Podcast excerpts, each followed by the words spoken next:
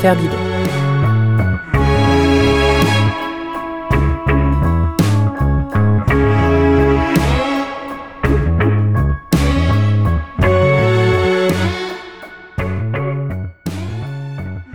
voulais rester à la cité et que ton père t'a dit les, les, là, cet épisode est pour toi. Mais si l'été, le mot immigré provoque chez toi une torsion de la bouche, il est pour toi aussi. Aujourd'hui, nous allons parler de vacances, des vacances de ceux qui, Algériens vivant en France, embarquaient pour l'Algérie. De la région lyonnaise à Sétif, de la maison familiale aux plages, en passant par les cafés et la pizzeria L'Hacienda, on va parler de qui sont ces vacanciers, de ce qu'ils font, de comment ils se voient et de comment ils sont vus. Mais on parlera aussi de sentiments d'appartenance, de mobilité sociale et de rapports de classe. Bonjour Jennifer Bidet. Bonjour. Vous êtes sociologue, maîtresse de conférences à l'Université de Paris, chercheuse au Centre de recherche sur les liens sociaux CERLIS et fellow à l'Institut Convergence Migration. Et vous êtes l'autrice de Vacances au bled, la double présence des enfants d'immigrés, un essai publié aux éditions Raison d'agir fin 2021. Pour commencer, Jennifer Bidet, une question que je pose à chaque invité. Comment est-ce que vous êtes arrivée à ce sujet d'étude alors, euh, merci pour cette question. C'est vrai que assez tôt dans mes études de sociologie, je me suis intéressée aux questions d'immigration qui, en fait, ça peut être étonnant, mais ne sont pas tellement travaillées en fait dans les études de, sociaux. Peu de cours sont consacrés à cette question-là, alors même que ça contraste avec le débat politique. Moi, je suis née dans les années 80, donc j'ai toujours j'ai grandi euh, et jusqu'à aujourd'hui, malheureusement, on pourrait dire avec euh, cette omniprésence de, l'immigration comme question politique dans les discours politiques. Et donc, euh, c'est vrai que c'est quelque chose, euh, je me suis emparée de mes études de sociologie pour comprendre ce, voilà, ce monde qui m'entourait et notamment cette question politique.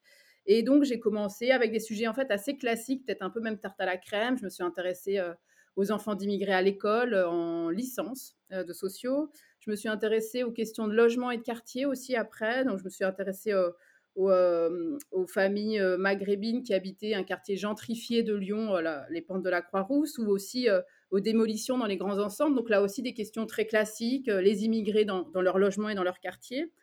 Euh, et, mais à chaque fois, pour, à chacun de ces travaux qui, étaient un peu des travaux d'apprentissage, hein, j'étais toujours gênée par les, les, approches qui dominaient les travaux sur l'immigration en termes d'intégration et très chargées politiquement toujours et qui posait la question de l'indépendance de la science par rapport à la politique, puisque ces questions d'intégration, qui sont des questions politiques, venaient aussi se mettre à l'agenda des questions scientifiques.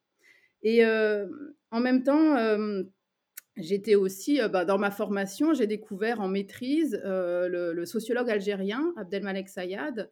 Et d'un coup, c'est vrai que ça a un peu révolutionné ma manière de regarder ce, ces phénomènes migratoires, puisque Abdelmalek Sayad, il est connu pour justement son, point de vue qui est de regarder l'immigration en s'intéressant pas seulement aux immigrés dans leur pays d'immigration, mais en les regardant justement aussi par le pays d'émigration, c'est-à-dire en voyant qu'est-ce qui se passe avant la migration, comment ils ont vécu et qu'est-ce qui se joue dans le pays d'émigration pour euh, comprendre comment ils s'installent aussi dans le pays d'immigration. Et cette, cette, perspective euh, sur euh, la migration à cheval entre plusieurs espaces nationaux, elle m'a vraiment séduite et je me suis dit, ça, c'est une manière de regarder autrement ces phénomènes. Et donc, euh, à partir de, ces différentes euh, réflexions qui n'étaient pas toutes très conscientes, hein, euh, je petit à petit, j'ai construit ce sujet qui était donc le sujet de ma thèse sur les vacances passées en Algérie par des descendants d'immigrés comme une manière à la fois de, de, changer de manière un peu naïve, hein, de changer de point de vue sur cette population, toujours regarder de manière un peu misérabiliste à travers les problèmes qui sont rencontrés, les problèmes à l'école, les problèmes de logement, etc. Et je voulais, euh, voilà, je trouvais que les vacances étaient un sujet plus léger apparemment, euh, en tout cas en apparence, un sujet plus positif, un sujet qui renvoyait aussi potentiellement à des expériences, voilà, plus positives aussi pour euh, les gens qu'elles concernaient, même si, vous l'avez dit en introduction, hein, c'est plus compliqué que ça, le rapport aux vacances au bled. Euh, et c'était aussi de manière plus scientifique euh, pour casser ce cadre d'analyse très intégrationniste d'une bonne partie de la sociologie de l'immigration qui s'intéresse toujours à voilà, comment les immigrés, les descendants d'immigrés sont intégrés dans le pays euh, dans lequel ils viennent s'installer, en France.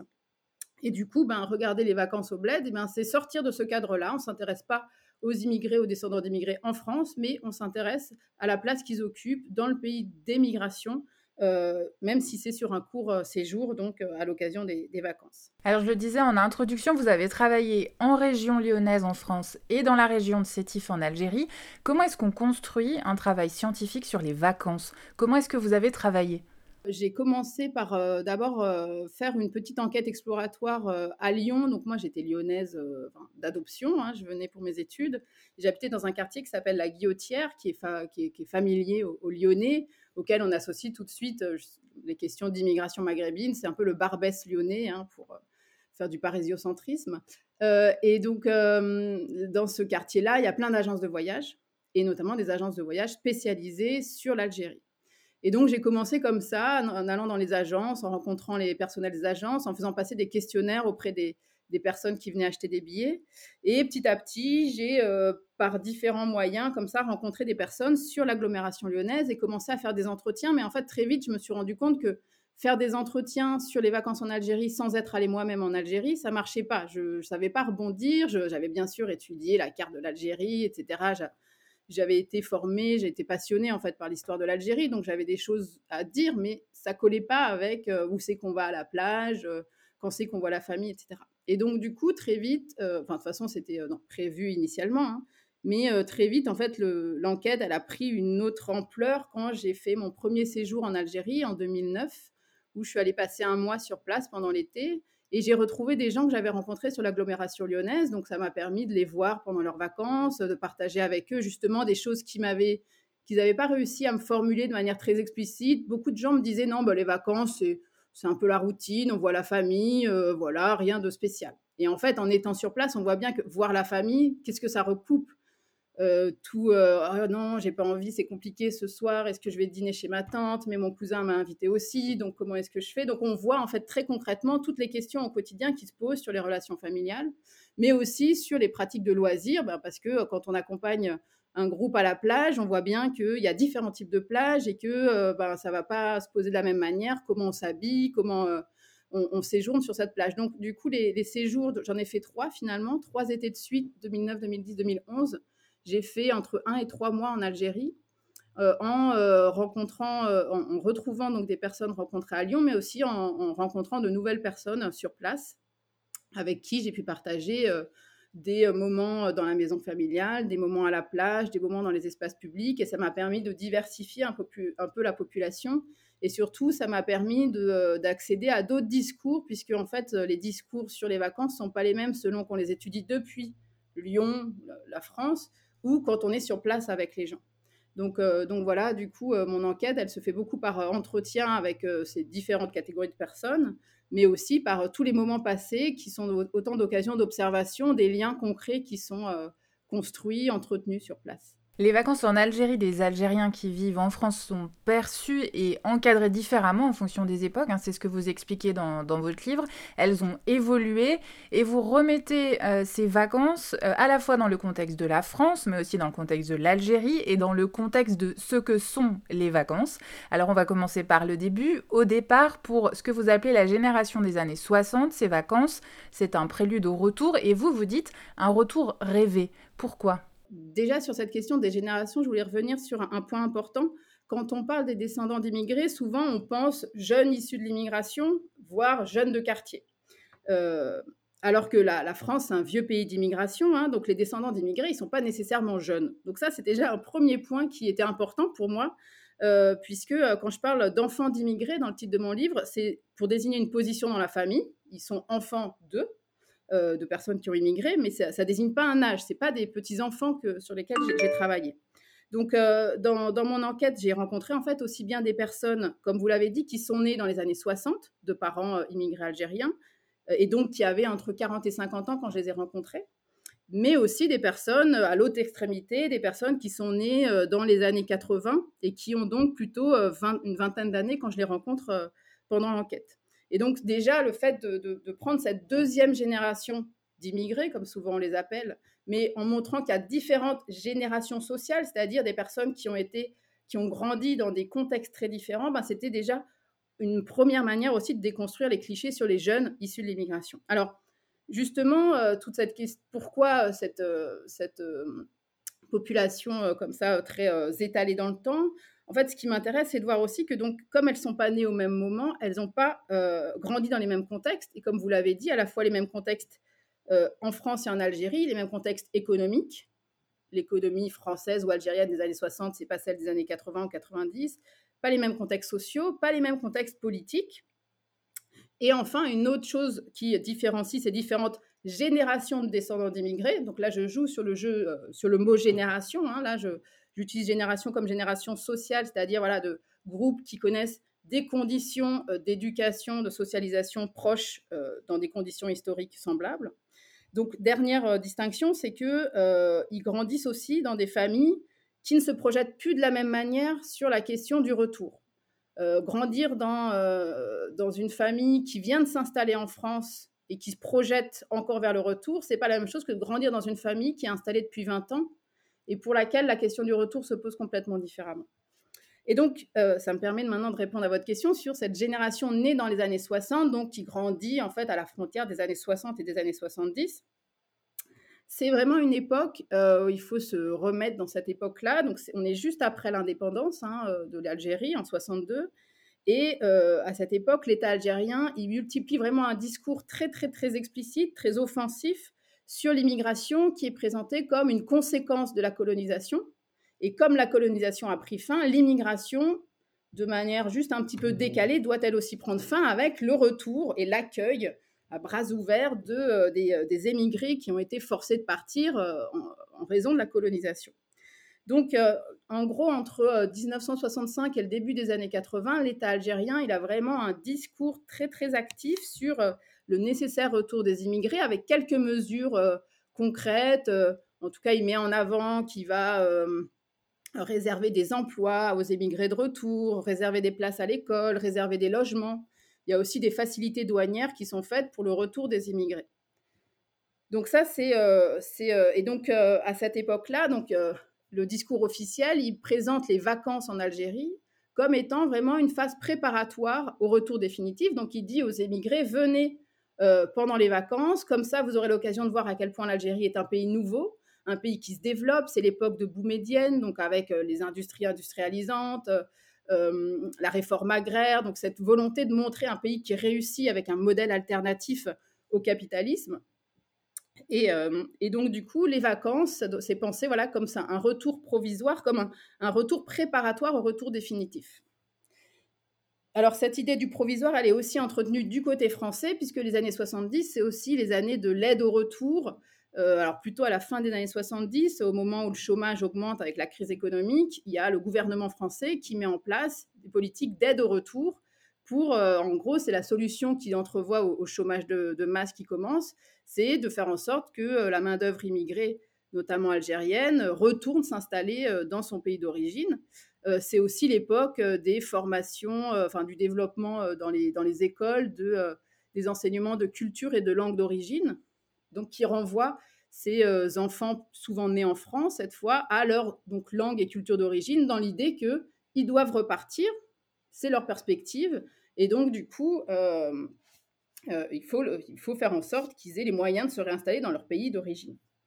Et donc, on voit cette double injonction, elle entretient ce que Sayad appelle l'illusion du provisoire, l'idée que, voilà, on est en France, mais c'est provisoire et on va se réinstaller euh, à court ou moyen terme en Algérie. Et donc, dans ce contexte politique et idéologique, hein, le retour, il est en effet rêvé, espéré par les émigrés et du coup aussi par capillarité par leurs enfants. Et du coup, cette notion de rêve, elle renvoie aussi un peu à, l'idée de fantasme un peu lointain, de quelque chose de, pas très concret, parce qu'en fait, ce qui euh, est intéressant, c'est que, euh, alors même que l'idée de retour, elle est très forte à l'époque dans ces familles-là, finalement, c'est un pays qui est peu connu par les enfants qui sont nés en France, parce qu'en fait, à l'époque, les vacances au bled sont relativement rares. Euh, dans les années 70, ça coûte cher, alors que la vie en France, elle est encore très précaire. Hein. Les années 60-70, on a encore une bonne partie des familles algériennes qui vivent dans des bidonvilles à Paris, beaucoup, euh, ou dans des logements insalubres. Mais c'est aussi une époque où euh, finalement l'installation des hommes, et, surtout des femmes, elle est encore très récente. Et donc, euh, pour eux, ils ne se projettent pas encore dans une installation durable en France. Donc, vivre les séjours en Algérie comme des vacances, ce serait déjà reconnaître une installation durable en France et ce serait déjà en fait une forme de, trahison avec la famille qui est restée sur place. Donc du coup, donc voilà, c'est ça ce paradoxe, c'est que c'est la génération pour laquelle l'idée de retour est la plus forte, présente dans l'enfance de ces personnes, et en même temps des personnes qui connaissent assez peu l'Algérie parce que les vacances au bled sont encore rares à l'époque. Alors il y a un vrai changement de concept pour la génération suivante, euh, qui est celle qui est née dans les années 70, et pourtant là, euh, vous parlez de retour impossible. Euh, pour quelle raison? Alors oui, cette génération des années 70, il y a toujours le décalage entre l'année de naissance et le moment où elle grandit. Donc elle grandit fin des années 70, années 80, et donc c'est vraiment une période de bascule, là encore, à la fois du côté français et du côté algérien. Du côté français, ben c'est voilà la crise économique en Europe qui fait donc basculer la, France dans une politique migratoire restrictive hein, qui se maintient euh, avec des petites variations euh, jusqu'à aujourd'hui. Et donc qui en fait a, pour euh, effet paradoxal de fixer en France les familles immigrées, puisque ben, qui dit politique migratoire restrictive dit fait aller-retour entre pays plus difficile. Et c'est l'époque de l'accélération du regroupement familial aussi avec une plus grande visibilité des familles algériennes en France. Et donc, là, nouveau, cette génération, elle est confrontée à, un paradoxe. D'un côté, elle est aussi maintenue dans cette, euh, ce discours, mais qui est de plus en plus creux. Euh, ce discours de plus en plus creux euh, sur, sur le retour inéluctable. donc, ça continue quand même à, les faire, à, à, les, à bercer. Ils ont même, en fait, cette génération-là, en fait, début des années 80, il y en a plusieurs qui ont le souvenir de voisins du quartier qui retournent au bled, ou de, cousins, de, tantes, euh, d'oncles qui sont retournés. Donc ça reste euh, très fort et euh, ils sont encore aussi bercés par un discours très nationaliste de l'État algérien qui va se voir comment ben, c'est l'époque où il y a donc des jeunes de cette génération qui partent en colonie de vacances en Algérie organisée par l'État algérien où on apprend l'hymne national, on apprend les méfaits de la colonisation, etc. Et donc ça, ça a marqué les souvenirs d'enfance, même si euh, les personnes qui la racontent ont beaucoup de recul euh, par rapport au discours idéologique qui était véhiculé dans ces colonies. Euh, comme je le disais, c'est aussi l'époque où donc l'État français dispense des cours, enfin propose des cours de culture et de langue d'origine. Là encore, donc en les renvoyant toujours à, leur pays d'origine. Et aussi, c'est l'époque où les, parents qui, ont connu hein, la violence de la colonisation et de la décolonisation ils vont voir d'un très mauvais œil l'accès automatique de cette génération euh, à la nationalité française. C'est ça aussi euh, euh, qui est particulier là sur cette génération pivot. je peux faire un petit rappel. Hein, en, en, 62, les accords d'Évian vont préciser un peu les frontières juridiques des populations, qui peut être français, algérien, etc. Et donc est décidé que toute personne née en France de parents algériens après le 1er janvier 1963 sera français de naissance, contrairement à beaucoup d'enfants d'immigrés qui sont français euh, seulement euh, euh, à leur majorité avec la possibilité même éventuellement de renoncer à la nationalité française. Pour les Algériens de l'époque, ils vont être automatiquement français avec aucune possibilité de, de, refuser cette nationalité. Et donc, euh, c'est à partir de 1979, quand les premiers concernés par cette nouvelle réglementation atteignent l'âge de 16 ans et où ils doivent avoir des papiers euh, d'identité euh, autonomes de leurs parents. donc là, beaucoup découvrent qu'ils sont automatiquement français et qui donc ils ont la carte d'identité française. D'ailleurs, pour la petite anecdote, certains enquêtés se rappellent que c'était que c'était désigné comme la carte jambon, la carte d'identité française ce qui est euh, à la fois amusant euh, comme nom et en même temps qui montre aussi les, liens plus ou moins conscients qui sont faits entre nationalité et religion, non pas euh, en, liés à, je sais pas, une définition ancestrale de l'islam comme portant un ferment nationaliste en tant que tel, mais parce qu'en fait c'est un héritage de la colonisation et du droit colonial qui attribuait un statut spécifique aux Français musulmans et donc qui différenciait les populations selon leur religion. Donc il y a, beaucoup euh, de mélanges dans ces, rapports à la nationalité française qui sont très affectés en fait par le passé colonial euh, euh, de, l'Algérie. Donc, en fait, cette histoire de nationalité française, elle résume bien la position d'entre deux. À la fois, ils sont français par leur nationalité, automatiquement, mais aussi par leur socialisation, par l'installation de plus en plus longue de leurs parents en France. Mais ils sont sommés d'être algériens par l'État algérien, mais aussi encore par l'État français et par leurs parents. Donc, donc ils sont encore pris dans le mythe du retour et donc ce retour, j'y viens, apparaît de plus en plus impossible. Pourquoi? Parce qu'il n'y a pas d'opportunité économique réelle en Algérie. il y a un ancrage de plus en plus fort dans la société française. En fait, donc de plus en plus, cette génération, voilà, ils sont en France pour longtemps, mais ils ne doivent pas trop le dire et trop l'assumer. Et pour, pour moi, 83, l'année 1983, c'est une date symbolique sur cette question-là, puisque, alors, c'est connu de plus en plus aujourd'hui pour être l'année de la marche pour l'égalité contre le racisme, qu'on appelle souvent marche des beurs, qui est un moment symbolique où les, enfants d'immigrés revendiquent à travers cette marche leur place dans la société française de manière visible. donc, ils manifestent publiquement à travers la France contre les meurtres racistes dans les quartiers populaires avec, euh, donc c'est vraiment associé à cette idée, on est ici et on est ici pour longtemps. On se revendique, on a notre place dans la société française. Moins connu, en 83, c'est aussi la date d'un accord entre la France et l'Algérie sur le service militaire, puisque c'est euh, binationaux euh, de naissance, donc c'est ces personnes qui se découvrent français tout en restant algériens. Et ben quand on est un homme notamment, ça veut dire qu'on va devoir faire le service militaire.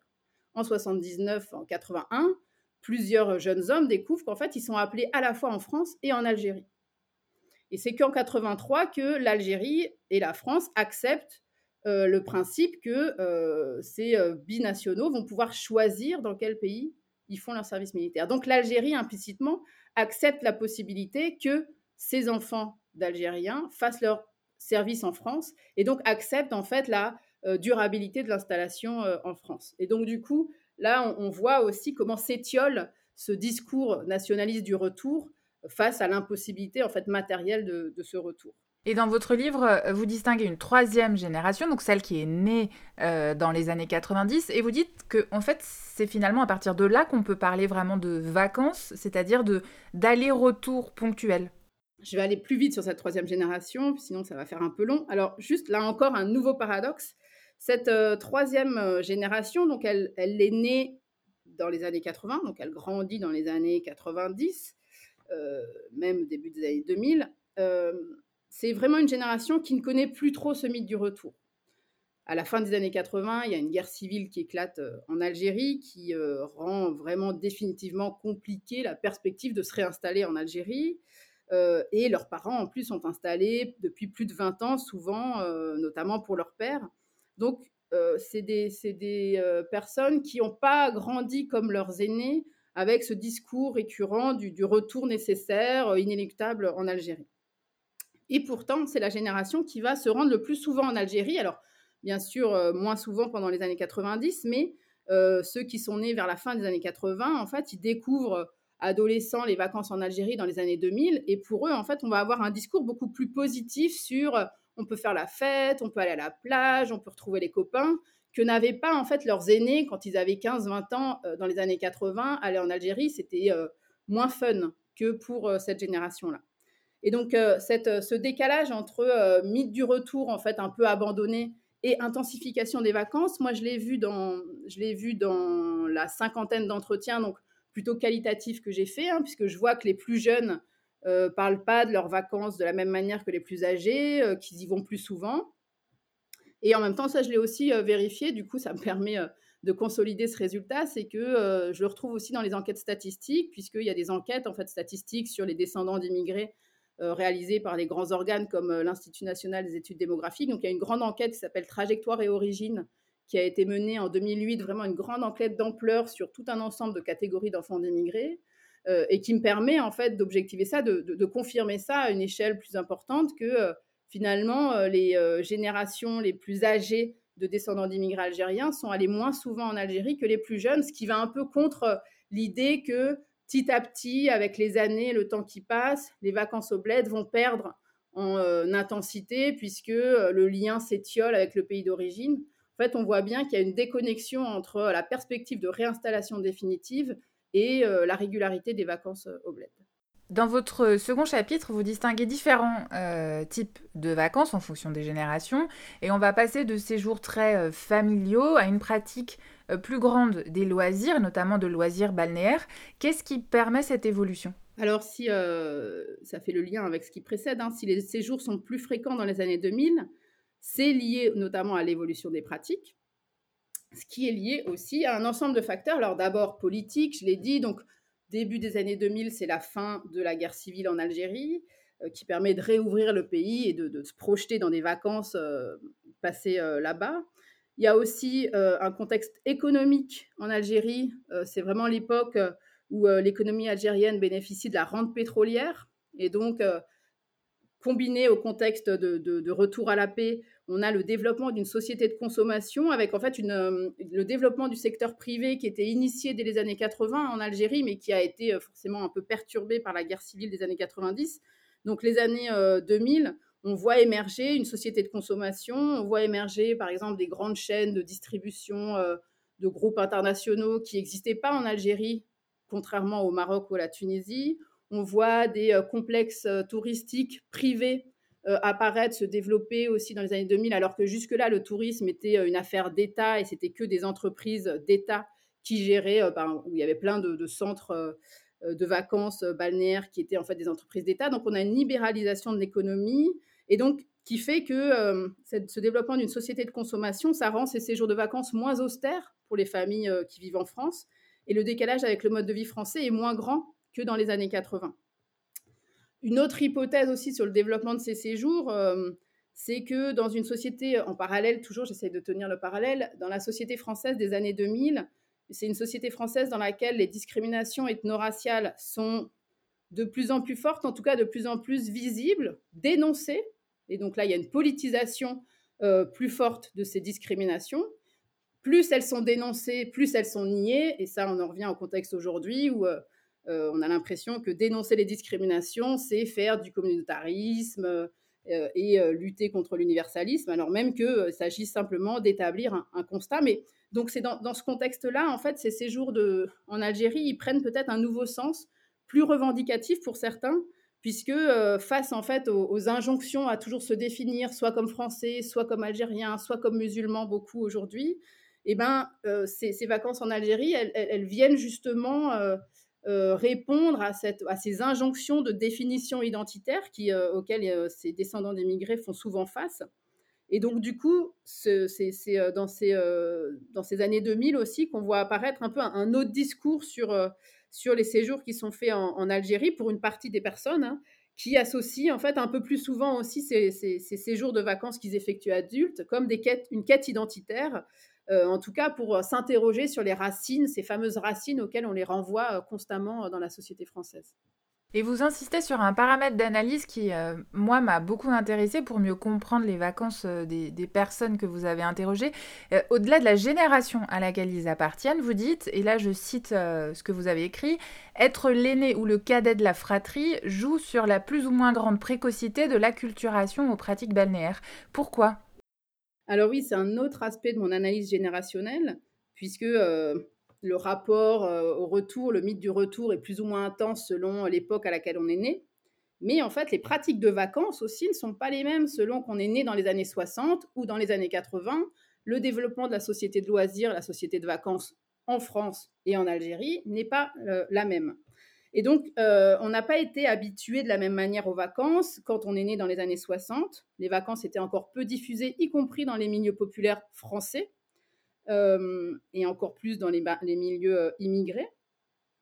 Et quand on grandit dans les années 80, parce que même quand on est de classe populaire et qu'on habite dans un quartier d'habitat social dans les années 80, précisément, c'est l'époque où se développe tout un ensemble d'offres de loisirs dans les quartiers populaires, justement à partir du constat que ces populations partent moins en vacances et que du coup, ça peut créer certains problèmes. Et donc, du coup, moi, j'ai voilà, des, des, enquêtés qui me racontent comment, dans les années 80, ils découvrent dans leur quartier les ateliers danse, musique, le sport, etc., qu'ils ne connaissaient pas du tout avant. Donc, on a une socialisation au loisir, une acculturation au loisir que, que n'ont pas eu les. que, qu'on n'a pas de la même manière selon les époques.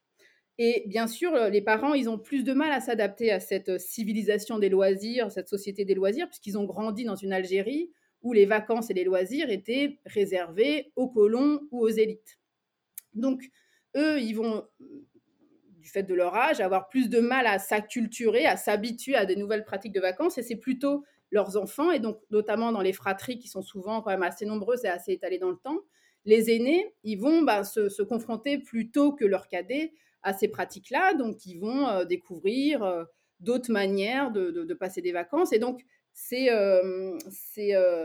quand on a un grand frère ou une grande sœur qui s'est familiarisé avec ces pratiques de loisirs, c'est une chance en fait pour les petits frères et les petites sœurs parce que le grand frère ou la grande sœur va proposer de faire un détour par l'Espagne sur le chemin pour aller en Algérie, va proposer ah ben non cette année on part pas en Algérie, allez on loue tous un, appartement sur la côte française parce qu'en en fait ils sont plus familiers que les parents de ces nouvelles pratiques et donc du coup oui ça joue ça, produit des écarts entre ceux qui sont l'aîné de leur fratrie et en fait qui ont tout à défricher sur cette question des loisirs et des vacances, et ceux qui sont, sur qui sont les cadets et pour lesquels le défrichage il a pu être fait par leurs aînés. Alors si dans votre livre on parle euh, globalement d'un groupe de personnes qui ont une histoire euh, commune, euh, grosso modo celle de parents qui ont immigré d'Algérie entre les années 50 et les années 70 avec généralement un père ouvrier et une, une mère qui est femme au foyer, vous identifiez trois catégories de familles qui ont donc des vacances assez distinctes. D'abord, des familles souvent de milieux populaires en France et dont l'un des conjoints est né en Algérie et qui partent en vacances en Algérie de façon très régulière. Quel est l'impact euh, de ces séjours de vacances sur la vie de ces familles finalement tout au long de l'année? Alors là, si, euh, si vous me permettez, je préférerais répondre du coup plus globalement à cette question sur déjà comment est-ce que ces vacances elles évoluent et du coup quelles sont les, grandes pratiques que euh, j'identifie aujourd'hui. Alors déjà, j'ai pu montrer que les pratiques de vacances elles avaient changé depuis les années 80, notamment sur la question de la fréquence et de la durée des vacances puisque euh, souvent, quand ils étaient enfants, les descendants d'émigrés, ils ont ce souvenir de partir euh, tous les ans, ou en tout cas, s'ils partaient pas tous les ans, il n'y avait pas d'autres vacances, euh, sauf éventuellement un peu de camping à la campagne en France. Mais du coup, les vacances, c'était forcément les vacances au bled, si c'était possible tous les ans, et souvent deux mois, en tout cas, sur des, des, périodes assez longues. Et ce qu'on voit quand ils deviennent adultes, c'est que, ben, en fait, c'est cette manière de partir en vacances en Algérie, elle va un peu éclater dans différentes pratiques. et notamment, on va avoir certains adultes qui vont partir tous les 4-5 ans ou voire tous les 10 ans. D'autres qui continuent à y aller tous les ans, selon, comme vous l'avez dit, en fait, un peu la, caractéristique de un peu leur trajectoire sociale, qu'est-ce qu'ils ont fait comme études, qu'est-ce qui, avec qui ils ont formé une nouvelle famille? Donc tout un ensemble de facteurs qui, font, euh, qui vont faire éclater un peu les manières de passer les vacances euh, en Algérie. Et donc euh, toute une partie des descendants d'émigrés, hein, bien sûr, vont pas se cantonner aux vacances au bled, mais ils vont partir, je sais pas, deux semaines sur la côte française ou en Espagne, en Grèce, etc. Donc on voit là aussi, c'est une manière de déspécifier. voilà, les descendants d'émigrés ne sont pas des Français à part. ils partagent tout un ensemble de, de pratiques et de caractéristiques avec d'autres Français de même milieu social. Donc ça, c'est une première chose. Les vacances au bled, en fait, s'inscrivent, doivent être inscrites dans l'ensemble des pratiques de vacances de, des personnes rencontrées. Sur les vacances en Algérie, donc elles ont, euh, elles ont évolué, euh, elles ont évolué avec, euh, du coup, j'ai identifié en fait plutôt que trois populations vraiment proprement dit, j'ai identifié trois grandes familles de pratiques dans les vacances et elles peuvent être combinées en fait par les mêmes personnes. Euh, donc, d'une part, euh, ça je l'ai déjà dit, des vacances euh, qui laissent plus de place aux loisirs balnéaires. Alors, on n'a bien sûr pas la même offre balnéaire qu'au Maroc et en Tunisie, hein, ça, ça reste toujours vrai aujourd'hui sur l'offre hôtelière qui n'est pas la même, les complexes balnéaires qui sont beaucoup moins développés parce que l'État algérien a beaucoup moins misé sur le tourisme que la Tunisie ou le Maroc, notamment du fait de la rente pétrolière. Mais donc, quand même, donc tout un, ensemble de pratiques qui euh, sont plutôt associées aux loisirs euh, balnéaires notamment. Une, un deuxième, une deuxième famille de pratiques, c'est euh, des vacances qui sont plutôt associées dans les discours à donc des questionnements sur l'identité, l'appartenance, l'histoire familiale, donc un peu ce qu'on on pourrait classer dans des, des, des vacances qu'on appelle de, les voyages des racines, puisque c'est, c'est une catégorie en fait qui est même touristifiée au sens où il y a des entreprises touristiques, je sais pas, je pense euh, au Ghana euh, par exemple, où il y a euh, des, séjours clés en main pour découvrir les origines de l'esclavage, voyage des racines. Ou pareil en Irlande, il y a des voyages des racines organisés par l'État irlandais où les Américains peuvent venir trouver leurs racines. Donc on n'en est pas à ce niveau-là de, touristification par des entreprises publiques ou privées en Algérie, mais en tout cas, dans le discours des personnes, il y a cette idée de rechercher euh, quelque chose sur son identité ou son histoire. Et enfin, la troisième euh, famille de pratiques, c'est une dimension, on va dire peut-être la plus classique des vacances au bled, la dimension familiale des vacances, mais vraiment donc de, de retrouvailles familiales, à la fois avec les cousins, les grands-parents, les oncles et tantes d'Algérie, mais de plus en plus pour ces enfants d'immigrés qui grandissent, les vacances en Algérie, c'est l'occasion surtout de se retrouver en fait en famille nucléaire avec ses parents, ses frères et sœurs avec qui on n'habite plus. Donc c'est des adultes qui se retrouvent dans la maison secondaire, un peu comme beaucoup de familles de Françaises et de Français qui se retrouvent dans des maisons secondaires aux quatre coins de la France pour euh, refaire un peu famille, retrouver le cocon familial pendant quelques temps, en le combinant éventuellement avec des, vacances en famille euh, plus euh, nucléaires. Je vais rebondir sur ce que vous venez d'évoquer sur la question euh, des origines. On entend souvent, peut-être parfois trop, euh, des discours qui lient euh, le lien à l'Algérie à une quête des origines. Et si la question intéresse ceux et celles qui nous écoutent, je vous recommande vivement le premier chapitre de, de votre livre, parce qu'en fait, on comprend que ces discours ne viennent pas de nulle part. parce que la réalité, au sein du groupe de personnes que vous avez interrogé, Jennifer Bidet, est un peu plus compliquée que ça. vous distinguez un besoin de racines, d'une envie de connaître l'histoire familiale et d'un signe de reconnaissance entre jeunes. Est-ce que vous pouvez nous expliquer les, différences? En, effet, il y a un type de, récit de vacances, mais qui est vraiment un type parmi d'autres, et c'est ça qui est important, qui met vraiment explicitement en avant un sens spécifique donné à ces, vacances, hein, qui donc sont présentées par les personnes comme répondant à un besoin de racines. Et donc j'analyse ces discours et les pratiques associées, notamment dans le chapitre 3 du livre. Donc je peux donner, je vais illustrer à partir des deux cas que, je, que j'analyse dans le, le, livre euh, euh, pour incarner un peu. Alors, il y a le cas de Leïla qui a 28 ans, qui est doctorante en sciences humaines et sociales.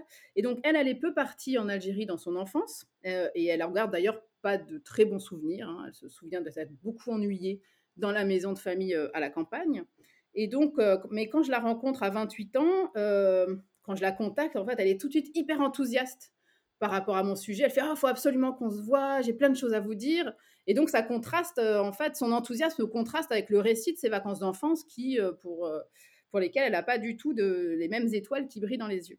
Et en fait, elle me raconte que finalement, c'est en étant adulte qu'elle redécouvre l'Algérie, notamment à la faveur de rencontres avec d'autres descendants d'immigrés qu'elle côtoie pendant ses études et qui, elles et eux, ont plus vécu ces vacances au bled positivement mais aussi elle rencontre euh, dans ses études des euh, Algériens, des étudiants algériens. Et donc, c'est euh, dans ce contexte-là qu'elle va redécouvrir l'Algérie, qu'elle se découvre ce qu'elle appelle donc une fibre patriotique. Elle s'étonne même en entretien de l'enthousiasme déclenché par les matchs de foot dans lesquels brille la sélection algérienne à l'époque, hein, au début des années 2010. Là. Et donc, pour elle, ces séjours, elle raconte qu'ils ont maintenant une saveur particulière. Elle dit, voilà, le jour où j'ai eu mon premier salaire d'universitaire, elle était euh, sur un contrat court euh, d'enseignement, mais donc elle le premier salaire que j'ai que j'ai eu, c'était pour l'Algérie. Et je me suis fait faire mon passeport algérien parce que je voulais surtout pas y revenir avec mon passeport français et un visa, c'était pas c'était pas possible. Et quand je suis allée là-bas, c'était émouvant. Je voyais que le pays s'était développé, qu'il y avait des universités. Je, je, me voyais déjà enseigner à l'université et j'ai retrouvé ma famille et donc ça m'a rappelé de l'histoire d'où je venais, etc. Donc très chargé émotionnellement et avec une réflexivité, une capacité, enfin une capacité en tout cas une propension à analyser ses propres sentiments très très fort. Un autre cas de figure euh, du même genre, c'est Férouz, qui est euh, assistante sociale euh, qui a tout juste 30 ans quand je la rencontre alors, elle, elle est allée plus souvent en Algérie, mais c'est vrai qu'elle a interrompu ses, séjours euh, entre ses 16, 18 ans et ses 25 ans, parce qu'il y avait la guerre civile et aussi parce qu'elle bah, faisait des études supérieures. Qui dit études supérieures, faut payer les études, donc elle bossait l'été. Mais là encore, euh, premier salaire, euh, pas tout à fait le premier salaire, mais en tout cas assez rapidement, vers 25 ans, elle veut retourner en Algérie avec aussi ce même discours, en fait, sur c'est mes racines, c'est mon histoire, et en même temps c'est ma famille. Donc elle elle euh, fait vraiment le, lien, euh, euh, elle mêle vraiment les racines territoriales. Je suis algérienne, etc. Et les racines familiales, c'est ma famille, je les connais pas bien, il faut que je les connaisse mieux. Et ce qui est intéressant dans son cas, c'est qu'elle a vraiment documenté par des photographies ces différents séjours et, qui les photographies, la manière dont elle me les commente montre bien vraiment la dimension réflexive, introspective euh, de, voilà, de, sur, euh, sur son passé familial, puisqu'elle, en fait, elle a tout un stock de photos et j'analyse dans le livre. Bon, j'ai pas pu mettre les photos elles-mêmes pour des questions d'anonymat, mais j'analyse dans le livre en fait toutes ces photos qu'elle a, qu'elle a, a patiemment accumulées. Il y a des photos du mariage de ses parents, des photos de son père quand il était jeune en Algérie, mais aussi beaucoup de ses photos de vacances d'elle enfant. Et en fait, quand elle parle de ses vacances d'aujourd'hui, on voit qu'elle cherche à retrouver en fait les expériences de son enfance euh, et vraiment à, essayer d'inscrire ses vacances d'aujourd'hui dans une continuité historique euh, de long terme. Quoi. Et donc, euh, pendant mon enquête, j'avoue, j'ai eu la faiblesse d'être au début fascinée par ces discours-là parce que bah voilà, c'était un des discours très très réflexif, très riche, très chargé émotionnellement, qui contrastait avec d'autres entretiens plus saccadés, euh, moins réflexifs. Des fois, j'avais du mal à faire rebondir, à faire raconter. Les personnes me disaient Oui, je suis allée en Algérie, bon, comme d'hab, j'ai pas fait euh, grand-chose de spécial. Et donc, j'étais un peu fascinée. Et en fait, on voit même dans les caractéristiques sociales, hein, c'est des femmes d'une trentaine, d'une fin de vingtaine, j'avais le même âge à l'époque, et qui ont fait des études supérieures dans le social, la sociologie. Donc, en fait, on a fait des caractéristiques communes qui expliquaient que moi, ça me parlait particulièrement et que j'arrivais peut-être aussi mieux à les faire parler de, ces questions-là. Et en fait, petit à petit aussi, en variant un peu les méthodes euh, d'approche des, personnes, euh, j'ai euh, hum, confronté ce rapport à la mémoire et au passé et aux racines à d'autres manières d'exprimer ces mêmes rapports aux, racines familiales et territoriales que j'ai pu voir dans des groupes qui étaient totalement différentes. Notamment, j'ai pas mal passé de temps avec plutôt des jeunes du début de vingtaine qui ont fait moins d'études, qui avaient un rapport beaucoup moins positif à l'école. Hein, d'ailleurs, j'avais une tête de prof à leurs yeux, ce qui était à la fois une marque de, un signe, enfin c'était plutôt une moquerie, mais c'était sympathique. Hein mais euh, on voyait, c'était euh, assez expressif de la distance à l'institution scolaire qu'ils pouvaient avoir, donc très différent des deux précédentes euh, personnes dont j'ai parlé. Et donc eux, les, vacances, c'était en fait c'était un, moment de construction de souvenirs communs, mais pas de souvenirs familiaux, mais de souvenirs entre amis plutôt qu'en famille. Donc c'est bien sûr lié à l'âge, hein, la vingtaine dans beaucoup de dans toute la société française, c'est l'âge des copains plus que l'âge de la famille. Donc, du coup, ça, c'est pas, c'est pas particulier à, cette population des descendants d'immigrés. Mais donc, on voit que les vacances en Algérie, pour eux, ça sert voilà, à faire du lien entre, entre descendants d'immigrés, en fait. Et on, va voir comment, en fait, ils, se, ils renvoient, ils, ils mobilisent la référence aux racines, notamment territoriales, en disant je suis d'Algérie, mais même plus précisément, je suis de Sétif, et même plus précisément, je suis de tel quartier de Sétif ou de tel petit village à côté de Sétif. C'est un référent territorial pour faire euh, groupe avec tous les autres copains descendants d'immigrés. Donc, je me suis amusée. Donc, c'est des jeunes avec qui j'ai passé pas mal de temps dans des, euh, plutôt dans des euh, cafés. Vous en parliez en introduction, hein, commun. C'était des jeunes. Si je les, je faisais des entretiens en tête à tête avec eux, souvent, ça tournait assez court euh, ils étaient intimidés, ils étaient saoulés en fait, parce que justement ça ressemblait trop à l'école et ils n'avaient pas envie de parler d'eux, euh, de avoir un discours introspectif euh, qui leur les intéressait pas. Mais par contre, du coup, en, passant pas mal de temps avec eux en collectif, je pouvais voir le sens qu'ils donnaient quand même à ces vacances-là. Et j'avais gardé contact avec eux sur Facebook.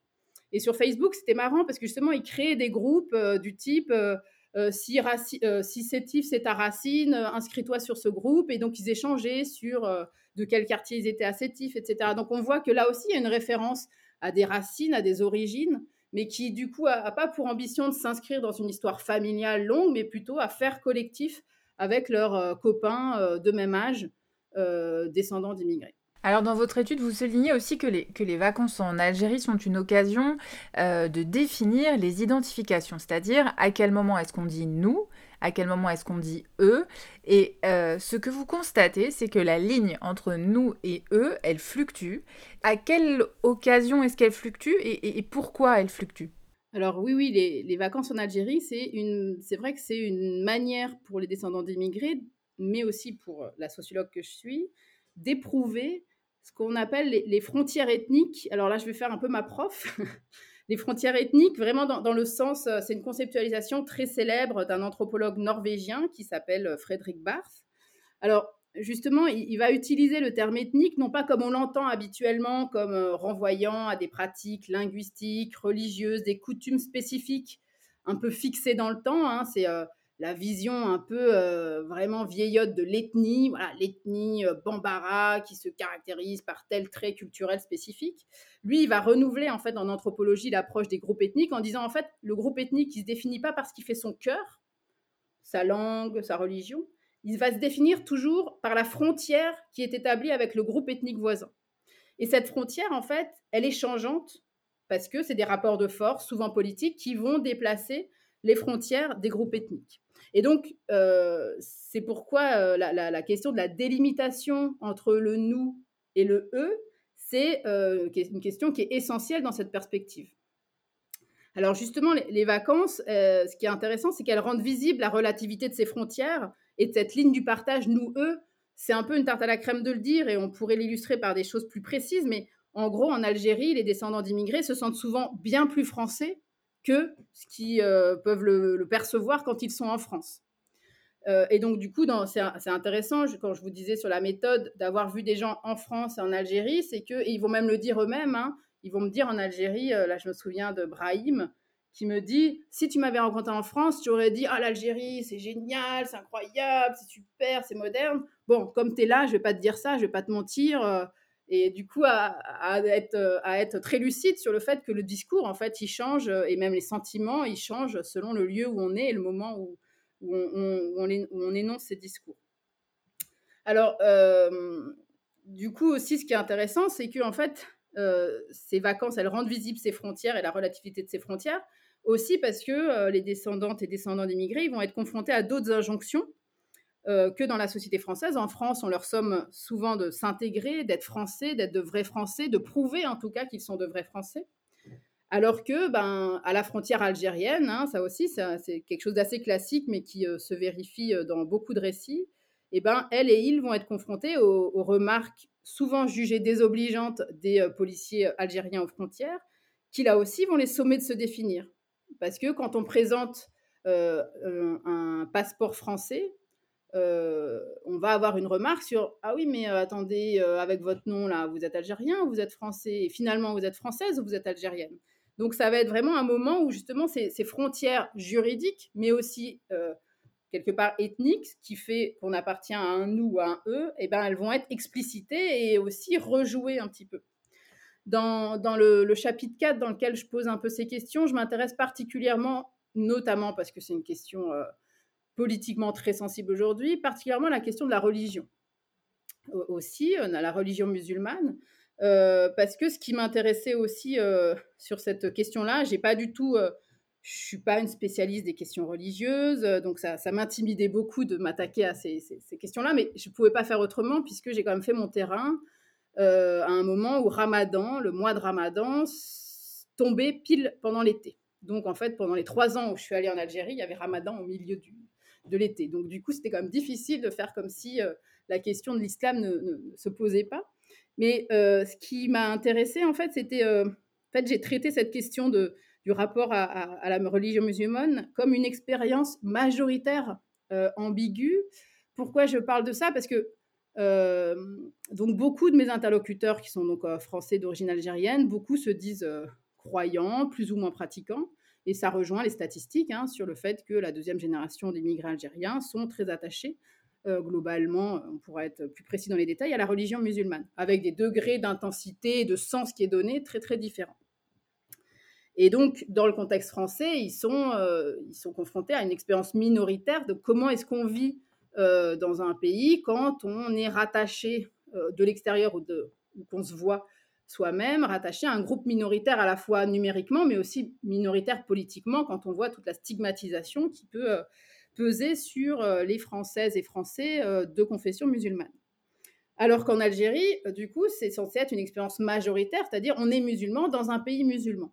Du coup, ça m'intéressait de voir, et en fait, c'est même si ce n'était pas des questions que j'avais explicitées au début, ayant peur justement d'aller sur des questions compliquées politiquement, ben, en fait, du coup, ce qui, ce qui, était visible, c'était de voir que c'était pas si évident, enfin, qu'il n'y avait pas d'évidence, ah, d'un coup, comme on est musulman dans un pays musulman, euh, il n'y a plus de problème, euh, tout va bien, et euh, toutes les, ces, questions-là disparaissent.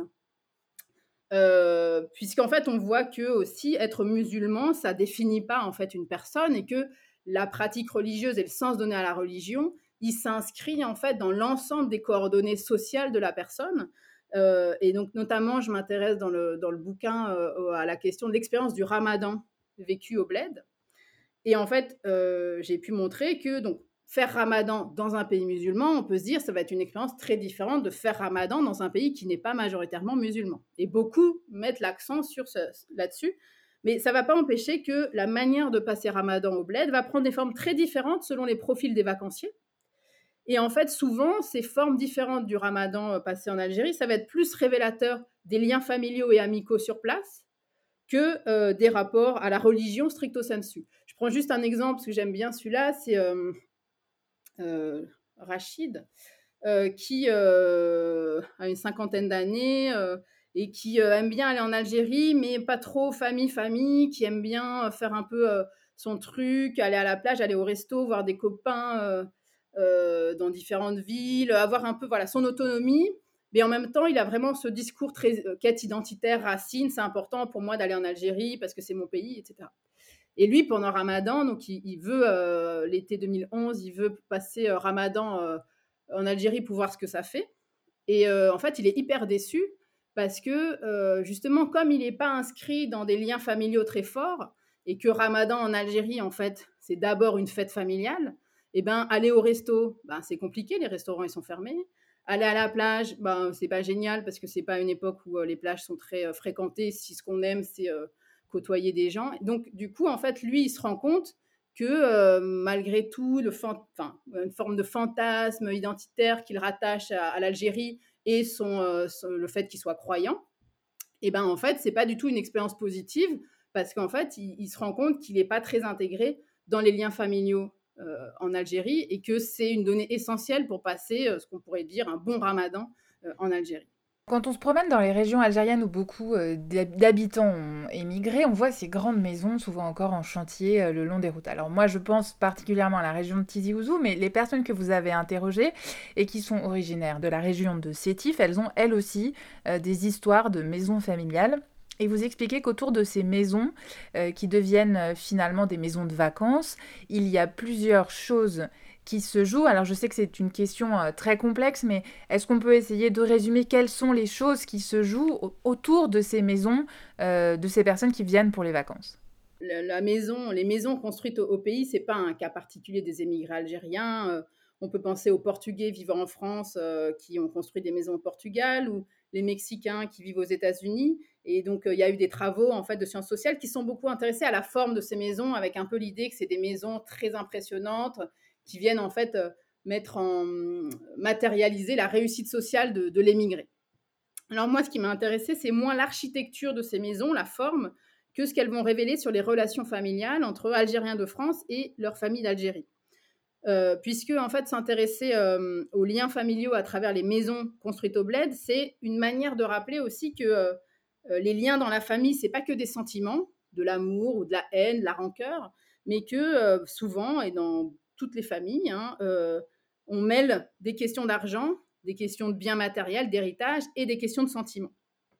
Donc ça, c'est aussi ce que j'ai voulu analyser dans, le rapport à ces maisons, c'est comment est-ce que dans ces maisons se matérialise cette intrication entre l'argent et les sentiments dans les relations familiales.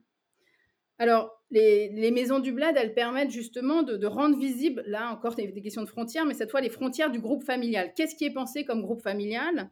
Est-ce qu'on fait famille avec les oncles, tantes, cousins d'Algérie sur place? Ou est-ce qu'il y a une, dissociation, euh, chacun chez soi, entre euh, le groupe familial des euh, émigrés de France et le groupe familial composé par chacun des oncles et des tantes qui habitent encore en Algérie? Et donc, au fil de l'histoire de ces familles, les arrangements et les frontières euh, justement du groupe familial, elles vont évoluer.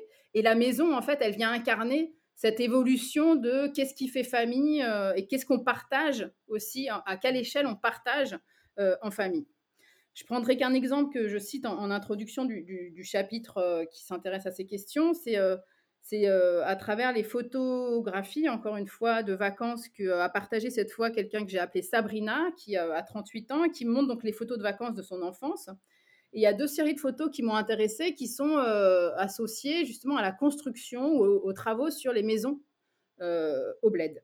Sur la première série de photos qui date du tout début des années 80, on voit chacun de ses parents, son père d'un côté, sa mère de l'autre côté, qui sont en fait inclus dans un collectif familial autour de, de, la maison. Donc on a les hommes, on voit le, père de Sabrina entouré de d'oncles, de cousins en train de euh, réhabiliter euh, la vieille ferme qu'ils ont achetée dans la campagne sétifienne. Et d'autre côté, on voit la mère de Sabrina affairée avec d'autres femmes de la famille à préparer le repas pour l'inauguration de la maison. Et donc, euh, on voit bien là comment est-ce que la maison est l'occasion d'inscrire les émigrés dans des collectifs familiaux plus larges.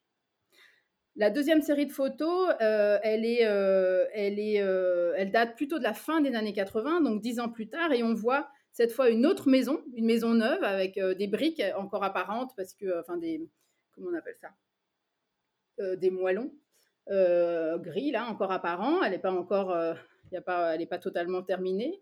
Et cette fois, on voit en fait seulement le couple parental de Sabrina poser très fièrement et pose, alors que dans les premières séries de photos, ils sont pris dans leur activité. Là, ils posent devant la maison. Euh, et on voit aussi sur une autre photo la mère de Sabrina qui pose seule, euh, là encore, euh, de manière posée, dans la cuisine moderne de, la maison, qui contraste avec les conditions dans lesquelles elle cuisinait avec les membres de sa famille sur la première série de photos. Là, cette confrontation, cet exemple, il permet de montrer justement un peu l'évolution du collectif familial. Il permet de montrer déjà Comment est-ce que la maison, elle permet d'affirmer la réussite sociale en migration? On pose fièrement devant la maison. Mais elle, monte aussi, euh, elle interroge aussi sur l'évolution des frontières du collectif familial, euh, puisque dans la première série de photos, on voit donc l'importance du collectif familial autour des parents, alors que dans la deuxième série de photos, on pourrait penser qu'il y a un éloignement progressif du couple émigré par rapport au collectif familial. Donc du coup, dans, le chapitre, ce qui m'intéresse justement, c'est de voir comment est-ce que la mobilité sociale revendiquée par les émigrés par leur migration, le fait que voilà, partir en France, c'était trouver d'autres moyens d'accumuler de l'argent pour construire au pays.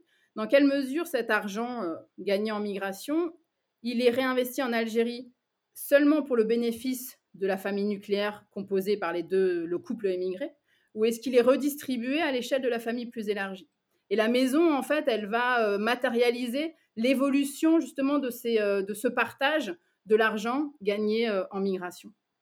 Donc, euh, dans ces maisons, hein, euh, on voit bien comment argent et sentiment se retrouvent intimement liés parce que ces maisons sont des lieux de solidarité entre familles de France et familles d'Algérie. On va héberger un cousin qui n'a pas de logement dans la maison qu'on a au bled parce qu'on ne l'occupe pas toute l'année. En même temps, le cousin, du coup, il va surveiller la maison.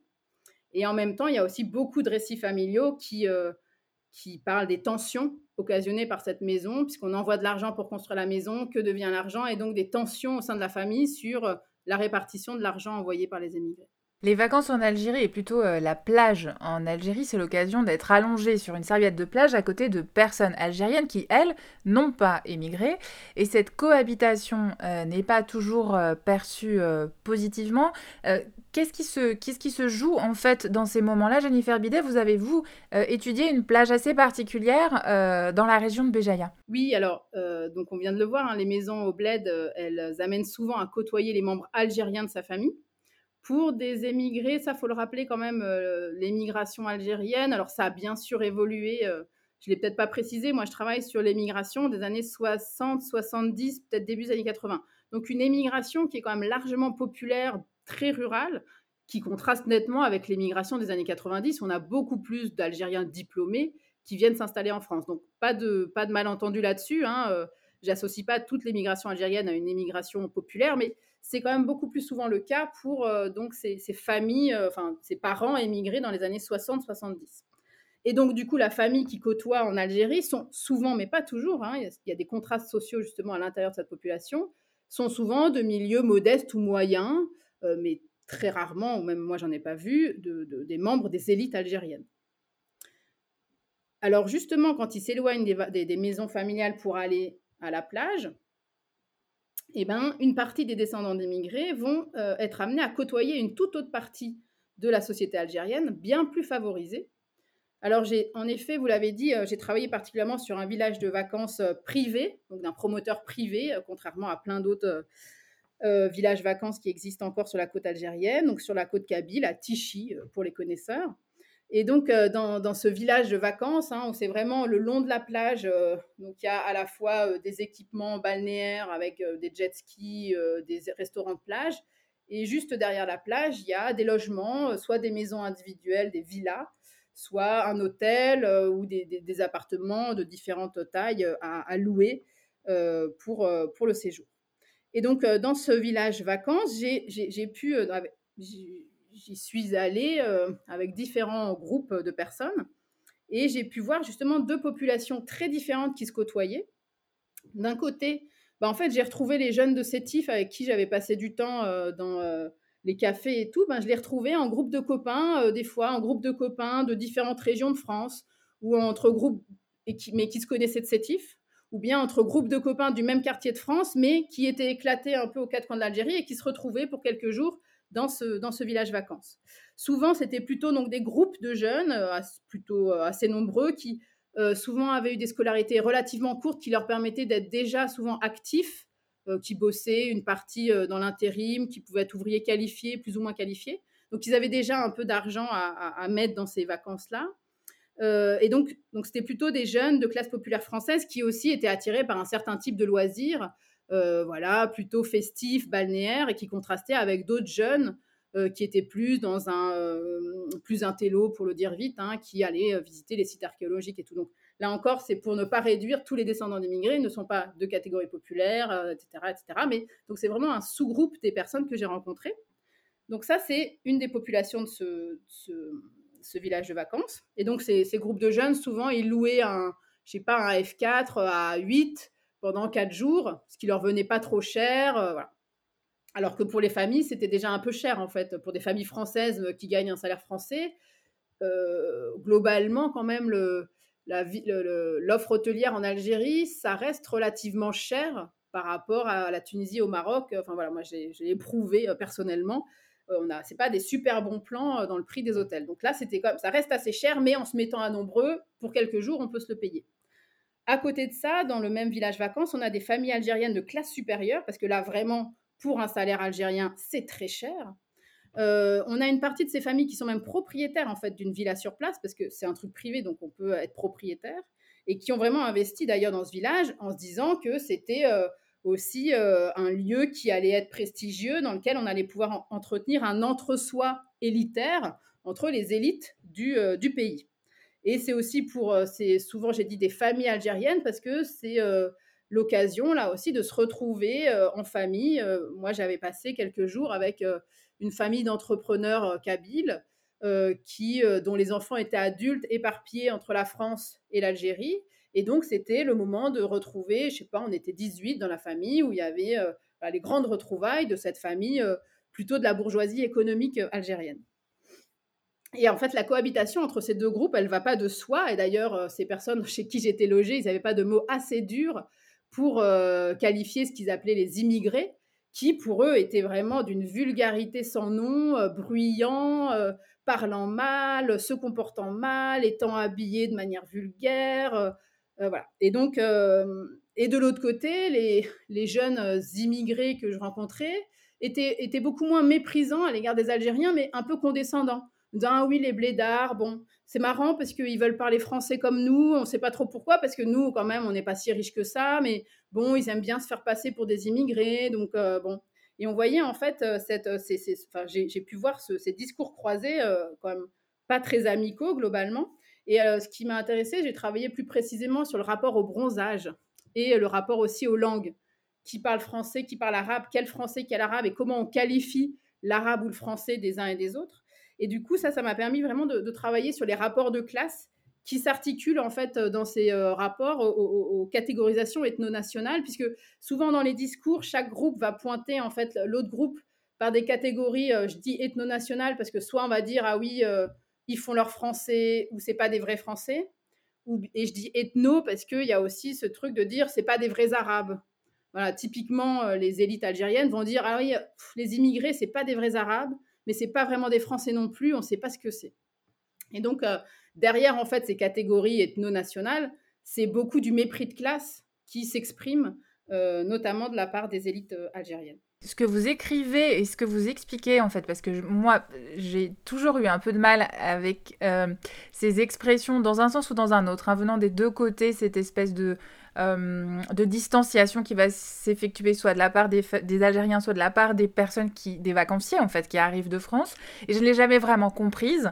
Mais ce que vous expliquez, c'est qu'en fait, ce qui n'est pas, ce que les uns ou les autres ne comprennent pas, c'est la diversité sociale et les hiérarchies euh, dans les sociétés euh, respectives. C'est-à-dire que ceux qui viennent en vacances ne comprennent pas qu'il y a des, espèces de hiérarchies internes à la société algérienne. Et de la part des personnes qui sont algériennes, vous écrivez que la diversité sociale des immigrés en vacances en Algérie est totalement invisible en fait pour eux. Oui, oui. Alors je dis, je sais pas pourquoi j'utilise le, terme de myopie. C'est que du coup, ils voient globalement, ils voient le, groupe des, autres, soit des immigrés, soit des blédards, de manière très générale, très globale, sans voir en fait les, distinctions internes. Moi, ça m'avait marqué parce que du coup, à Alger, je m'étais fait des amis algériens, euh, mais plutôt, euh, alors, ils n'étaient pas tous algérois, mais euh, il y avait des oranais, mais plutôt des classes supérieures. Hein. Et euh, quand je leur parlais de mon sujet, ils me disaient ah, ah non, mais euh, c'est pas intéressant. De toute façon, euh, les immigrés, on sait tous comment ça marche. ils vont faire du jet ski, ils vont voir les prostituées, et bon, voilà, c'est réglé, quoi.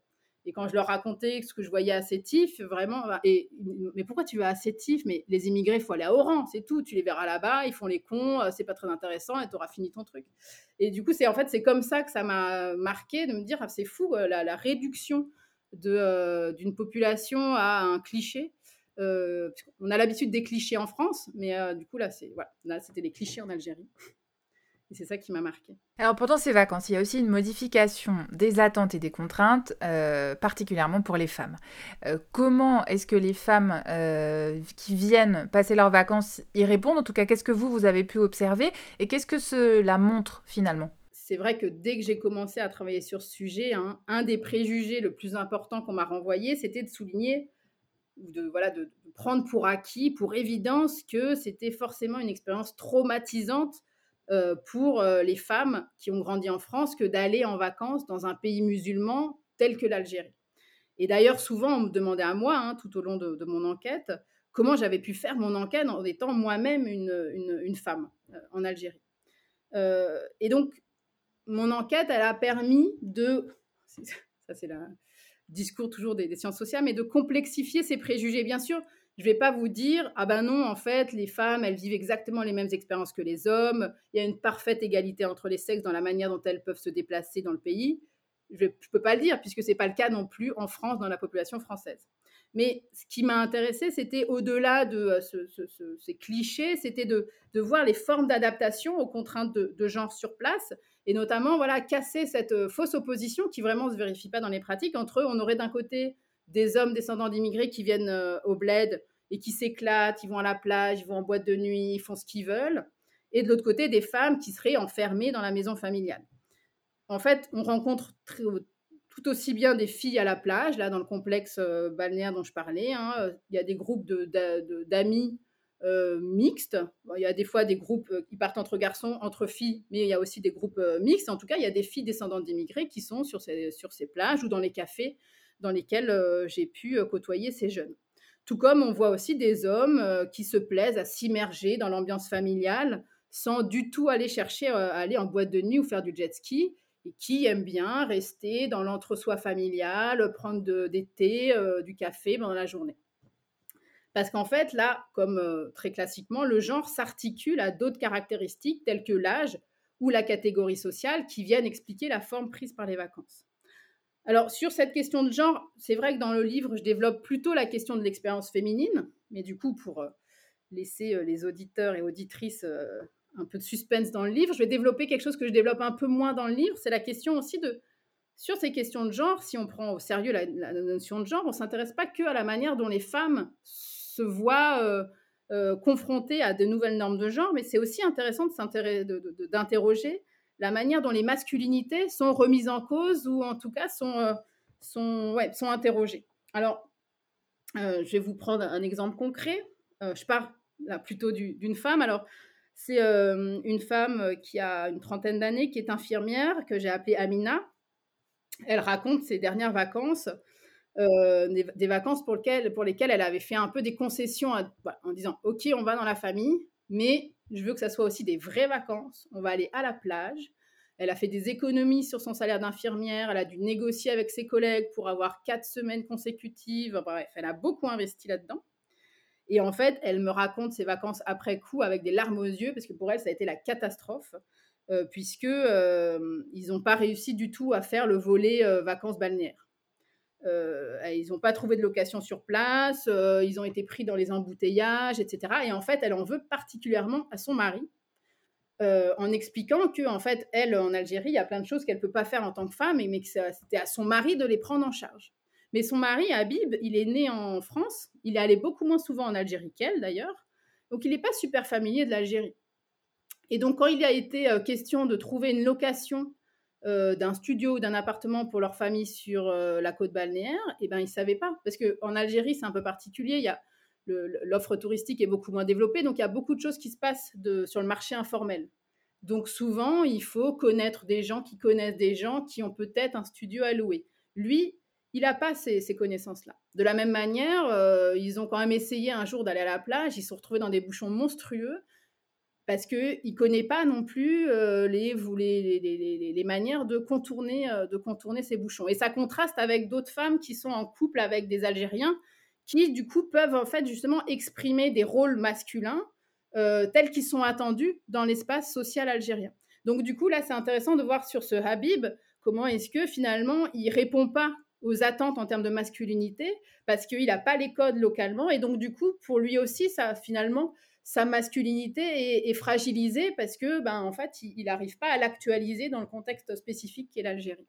Donc ça ce serait des choses euh, voilà j'ai eu plus de facilité aussi peut-être dans mes rapports d'enquête avec les femmes à, exprimer les difficultés à vivre ses vacances en tant que femme mais je pense qu'il y aurait vraiment un parallèle à plus pousser que ce que j'ai pu faire peut-être dans, dans mon travail sur euh, les différentes formes de masculinité qui sont révélées en fait dans ces, dans ces vacances. Votre enquête de terrain, elle a eu lieu euh, au début des années 2010. Est-ce que vous avez observé, euh, sans forcément que ce soit intégré dans le livre évidemment, mais est-ce que vous avez observé des évolutions dans les dix dernières années?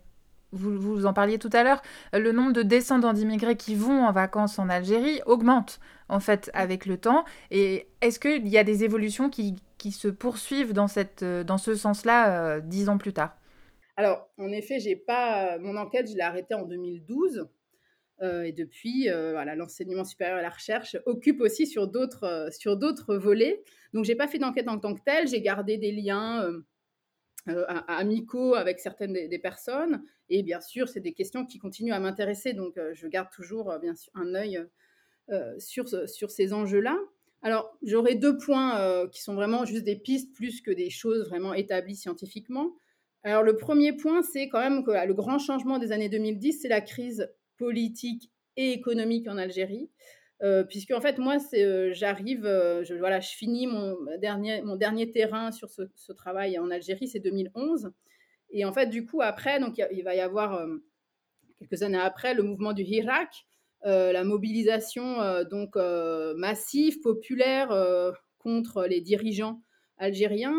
Et donc, du coup, ça, c'est intéressant parce que j'ai pu voir hein, avec mes interlocuteurs, en fait, une forme de fierté dans, dans le regard jeté sur ce mouvement populaire, avec beaucoup de, de, parallèles faits avec les Gilets jaunes au même moment. Et donc, il y avait notamment une fierté à dire Ah, bah, vous voyez, pour une fois, les Arabes, c'est pas nous les plus violents, nous, c'est une, une, révolution pacifique. Et euh, du coup, il y avait vraiment voilà, une fierté face à la dignité de ce mouvement populaire euh, qui, euh, qui a renouvelé un peu aussi les discours sur, sur, sur le, pays d'origine. En même temps, il y a aussi la crise économique avec la baisse de la rente pétrolière qui modifie aussi quand même le, contexte social et économique dans lequel les vacances se déroulent puisqu'on n'est plus dans euh, les années 2000, il y avait euh, voilà, euh, plein d'investissements de l'État, plein de, comment dire, de, financement, de petites entreprises, etc. Donc il y avait de l'argent qui, qui, était visible, même dans le fait qu'il y avait des nouvelles universités construites ou des, rénovations, etc. Et là, c'est sûr que ça doit aussi modifier l'ambiance des vacances. Sur les flux, il faudrait regarder ce qui est un peu compliqué sur l'immigration algérienne, c'est que ce n'est pas une immigration qui s'est arrêtée à une date particulière. Comme je l'ai dit tout à l'heure, il y a l'émigration des, années 90 et toujours en 2000, Et autre complexité, c'est qu'on voit comment est-ce que les générations de migration s'interpénètrent. C'est qu'on a beaucoup, moi c'est ce qui m'intéresse aussi pour l'avenir, on a beaucoup de descendants d'immigrés algériens qui ont formé des couples avec des Algériens. Donc du coup, ça entretient le rapport au bled. Et donc du coup, moi, dans les statistiques, c'est très difficile de faire la part des choses entre les deuxièmes générations euh, qui continuent à y aller plus ou moins souvent et euh, en fait des premières générations qui y vont parce qu'ils ont des liens familiaux. Donc, euh, d'après ce que j'avais vu des flux d'arrivée aux frontières, on avait un maintien des flux, mais quand même aussi des formes d'essoufflement à certains moments parce que ben, quand même aussi le contexte économique et politique faisait que on, ça, pouvait, ça pouvait impacter un peu les, les, les départs en vacances. Euh, mais voilà, deuxième point, c'est bien sûr la crise sanitaire. Hein. Euh, depuis, euh, depuis mars 2020, l'épidémie du, du, Covid a, modifié. Moi, ça m'a beaucoup intéressé, c'est qu'en fait, ça, ça a pas mal alimenté les, journaux français. alors, je suis habituée aux marronniers des vacances. Les vacances au bled, c'était quand même moins les marronniers. Et là, on a vu que c'était vraiment une question qui intéressait les médias français. de, les deux années, il y a eu des reportages dans différents, euh, dans différents euh, supports. Euh, et du coup, puisque la, fermeture des frontières, hein, le fait que c'était très compliqué en fait de retourner en Algérie là pendant ces, ces, deux étés de suite, et donc c'était pas mal documenté dans les médias et donc c'était intéressant, ça montrait l'importance de ces liens, de ces liens dans les témoignages qui étaient recueillis par les journalistes, hein, de ces liens qui sont souvent en fait entretenus par des liens familiaux, puisque ce qui déchirait les personnes, c'était, ben voilà, ça fait euh, des personnes qui ont leurs parents sur place qu'ils n'avaient pas vu depuis deux ans, ou bien des personnes qui, voilà, des cousins éloignés. Donc on voit ce qui est euh, en jeu dans, dans le, ce qui, a, ce qui a révélé du coup cette fermeture des frontières liée à, à la pandémie, c'est l'importance des liens familiaux qui sont entretenus en fait avec, euh, avec le pays d'origine et non pas d'une idéologie nationaliste ou religieuse qui serait en fait le, le moteur principal de ces retours en Algérie mais que c'est vraiment d'abord en fait des liens euh, sociaux, des liens familiaux qui les, qui les font vivre.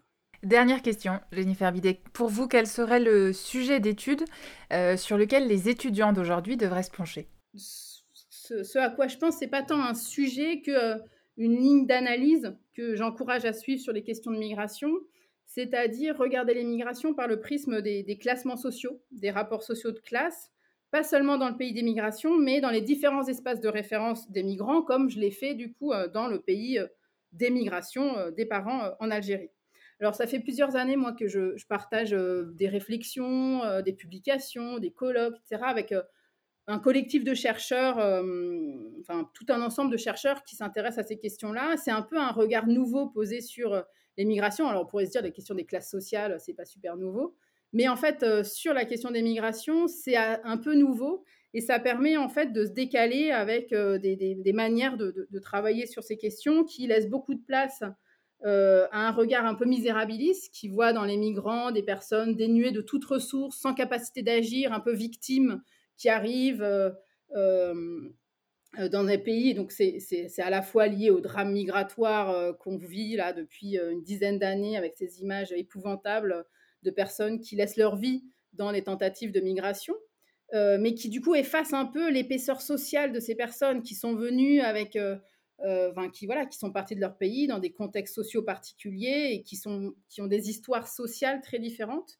Et c'est aussi regarder les, migrants à travers leur position sociale plutôt qu'à travers leur culture. C'est aussi une manière de mettre à distance euh, tous ces discours politiques usants sur la menace euh, que constitueraient euh, ces migrants à l'identité culturelle du pays.